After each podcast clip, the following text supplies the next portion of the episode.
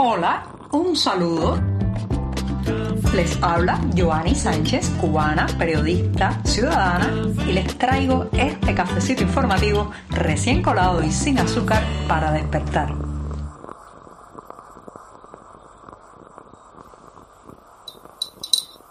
Martes de buen café, de información sobre Cuba y sobre todo de acercarse a la realidad de la isla. Así que me voy a dar un sorbito en este 15 de noviembre de 2022, pero tiene que ser sin azúcar. Saben que me gusta bien amargo, así que ya voy. Después de este sorbito, que eso sí, tiene que ser siempre, siempre necesario, les comento que después de dos años de pausa, debido fundamentalmente, debido fundamentalmente a la pandemia de COVID-19, se está inaugurando este noviembre la Feria Internacional de La Habana, un evento que, como saben, trata cada año de recaudar la mayor cantidad de eh, inversiones, capital foráneo posible para la isla, pero que se encuentra ahora mismo en una situación bastante complicada debido no solamente a la situación internacional, económica internacional, sino a que la propia isla no ofrece garantías para poner el dinero. Esa es una de las grandes trabas, dificultades o también obstáculos que se enfrenta la inversión extranjera en Cuba, que el discurso oficial no logra convencer a esos empresarios extranjeros a que se metan la mano al bolsillo y pongan su dinero en el país debido a que no solamente hay garantías muy menoscabadas en una nación que además en, medio siglo ha vivido sistemáticas olas de confiscaciones, racias contra el emprendimiento, estigmatización del capital privado, sino que también ahora mismo tiene su moneda nacional absolutamente depauperada, eh, caminando en el abismo prácticamente, un éxodo masivo, la desconfianza de los mercados internacionales y las malas pagas acumuladas, deudas, créditos que no se han saldado a tiempo y un malísimo historial eh, crediticio que bueno, pues todo eso influye en que ahora mismo en la Feria Internacional de La Habana sea muy difícil son sacarle un dólar a un inversionista extranjero. No obstante, en esa cruzada se ha lanzado el propio Miguel Díaz Canel, que ha estado ayer lunes en la inauguración de esta feria tratando de convencer a los inversionistas de lo que se ha tratado muchas veces, de que ahora sí, de que ahora sí, que es el momento de relanzar la economía de la isla, de que, poner el capital en el país puede ser una, una buena acción económica de cara al futuro, pero noto bastante, digamos, tibieza, no solamente en los números, de empresas e inversionistas que han llegado a esta Feria Internacional de La Habana, sino incluso en lo que se rumora a nivel de pasillo. Ya saben que muchas de estas ferias no es lo que te muestran, sino lo que se dice, y con semanas de antelación en los corrillos diplomáticos se ha hablado de esta Feria de La Habana como la Feria de la Súplica, como la feria, digamos, ya del animal herido al que Solo le queda eh, pues pretender que en un último gesto de piedad alguien le lance pues una dádiva, una, eh, una especie de salvavidas o de balsa para sobrevivir económicamente. Así se ha lanzado Miguel Díaz Canel, quien ha estado, reitero, este lunes, por cierto, ha estado también Manuel Marrero, ambos cortaron la cinta inaugural de la feria con sus guayaberas blancas, que habría que preguntarse de dónde sacan el detergente para mantenerlas tan impolutas, pero eso no será el tema de este programa, sino cómo pueden reaccionar los inversionistas con cautela, con la cautela que cualquiera debería tener ante un régimen que no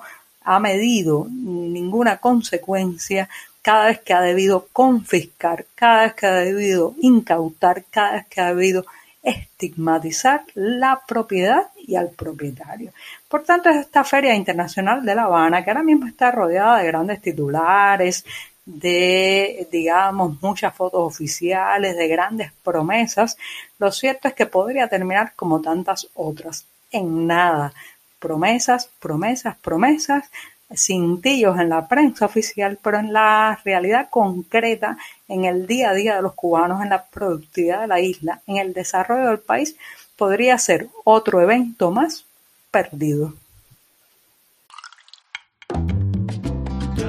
Si eres de los que te gusta estar bien informado, síguenos en 14ymedio.com.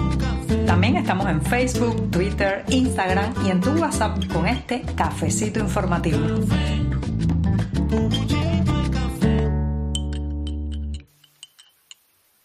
El país en que un día el discurso oficial dijo apostar por la soberanía, la independencia y la autosuficiencia depende ahora más que nunca de los recursos que vienen de fuera. No solamente estamos hablando de los alimentos importados que ya sabemos que componen la mayor parte de la canasta básica cubana, no solamente estamos hablando de productos industriales y tecnología, sino también de energía, porque ya se ha sumado una nueva central eléctrica flotante de Turquía que eh, se dirige o entró esta mañana en La Habana para eh, poder suministrar al colapsado, deteriorado, ineficiente e inestable sistema energético nacional. Así como escuchan, llega en auxilio de este, este deteriorado o este eh, ya no para nada funcional sistema eléctrico llega otra central energética flotante, o sea, un barco que eh, proveniente de Turquía que trata de poner un parche en una situación, señoras y señores, que es mucho más compleja.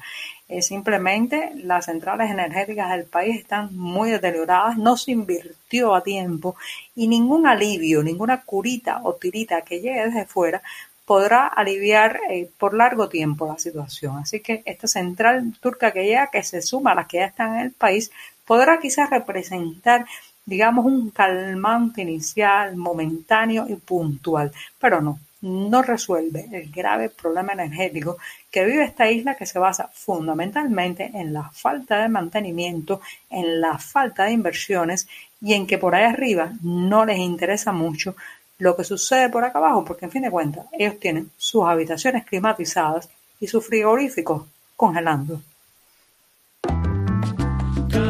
La noticia ha corrido como la pólvora, pero vale preguntarse si no será demasiado tarde el hecho que ha anunciado este lunes la Federación Cubana de Béisbol, que ha dicho por lo claro que tres atletas cubanos que juegan actualmente en equipos de Estados Unidos participarán en la selección cubana que estará nada más y nada menos que representando a la isla en el quinto clásico mundial de béisbol. Se trata de los beisbolistas Andy Ibáñez, también Joan López y el pelotero Elian Leiva. Todo esto ha sido recibido por la, digamos, fanaticada, la audiencia, los seguidores del béisbol cubano con un sabor agridulce. Por un lado, es una vieja conquista largamente deseada que se puede integrar a estos atletas cubanos que hay por el mundo, que además tienen logros enormes, muchos de ellos en los equipos internacionales donde juegan y que han sido segregados, apartados incluso borrados de la lista del deporte nacional por el simple hecho de radicar o residirse en otra parte del planeta. Pero esta noticia llega muy tardía, en un momento, señoras y señores, que el paciente, ese paciente que se llama la pelota cubana o el béisbol cubano, está en terapia intensiva con la necesidad no solo de una aspirina, no solamente un analgésico, necesita un desfibrilador para despertarse del lugar catatónico, del lugar en coma en que se encuentra. Puede ser esta, eh, digamos, la, la chispa que lo despierte de la terapia intensiva al béisbol cubano, lo dudo. Hacen falta muchos más pasos.